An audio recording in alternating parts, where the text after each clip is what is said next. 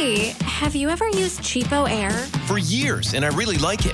With Cheapo Air, you can book online, use their app, or even over the phone. They've got great prices on over 500 airlines and millions of accommodations. They're my go to for travel planning.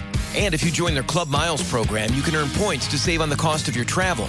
Book on the app, and you get double points. Sounds like it's time I tried Cheapo Air. Call Cheapo Air at 855-247-3279 or visit cheapoair.com slash podcast.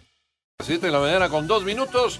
Muy buenos días, 88.9 Noticias, información que sirve el tráfico y clima cada 15 y por iHeartRadio, Panorama Informativo transmitiendo en vivo viernes, que te quiero, viernes 29 de mayo. En lo más importante del COVID-19, el gobierno español anunció que gran parte del país pasará a fase 2 de salida del confinamiento, excepto algunas regiones como Madrid y Barcelona. Por otra parte, Perú superó ayer los 4.000 muertos por coronavirus con 116 decesos en las últimas 24 horas, una baja con respecto a días anteriores. En total, 141 mil casos confirmados, esto allá en Perú. En tanto, con una buena cerveza. Así fue como una abuelita de 103 años llamada Jenny Stegna de los Estados Unidos celebró luego de vencer al coronavirus mientras estaba en un asilo en Massachusetts. 103 años y superó el COVID-19. Las 7.4 fue exhibida la agresión de un notario público del Estado de México en contra de su esposa, Juan Carlos Luna. Fue difundido en redes sociales un video donde el notario público 102 del Estado de México, Horacio Aguilar Álvarez de Alba, agredía a su esposa quien se encontraba tirada sobre una banqueta en el municipio de Naucalpan. Varios testigos, entre ellos un elemento de las Fuerzas Armadas, decidieron no intervenir, a pesar de que la mujer pedía ayuda al ser lastimada cuando Horacio Aguilar intentaba arrebatarle las llaves de su domicilio. Por favor, llame a la policía. No me puedes sacar de ahí, Horacio. Mírenlo cómo se está poniendo. El gobierno del estado condenó la agresión e informó que la situación del notario será determinada por la vía legal, mientras que en redes sociales se denunció al notario por acoso y abuso sexual en contra de alumnas de la Escuela Libre de Derecho en donde ejerció como docente. Finalmente, a través de una carta, Horacio Aguilar ofreció disculpas a su pareja, familiares, colegas e incluso al gobernador de la entidad, Alfredo del Mazo Maza. Para 889 Noticias, Juan Carlos Luna. Pues con todo y disculpas, autoridades del gobierno del Estado de México van a determinar la suspensión o incluso revocación del nombramiento como notario de este hombre, Horacio Aguilar Álvarez de Alba, notario público 102. Suspensión y o revocación podría ser. Vamos a estar, por supuesto, al pendiente. Las 7.6 se preparan prótesis de alta calidad en la Escuela Nacional de Estudios Superiores de la UNAM en Juriquilla, ya en Querétaro. Luis del Toro, Luis, muy buenos días.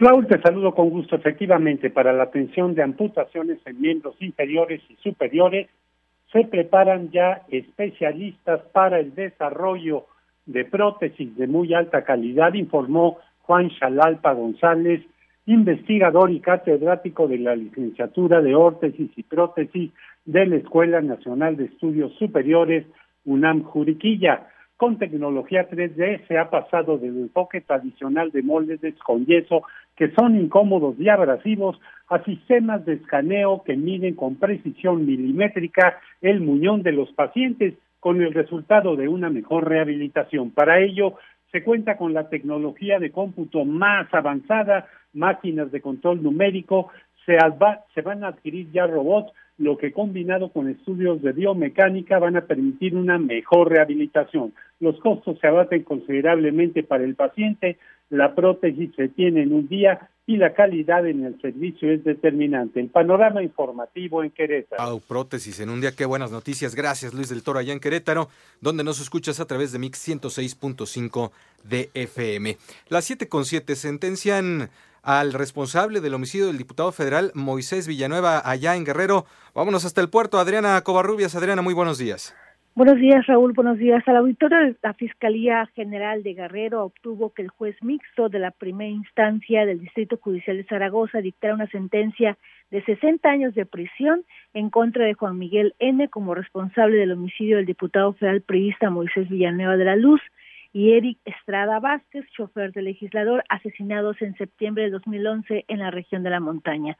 El legislador federal, conocido como el diputado 500, circulaba con su chofer a bordo de un vehículo tipo Escape XLC color blanco sobre la carretera Guamucitlán-Puebla y al llegar a la altura de una gasolinera fueron interceptados por varios hombres que llegaron a bordo de dos unidades motrices.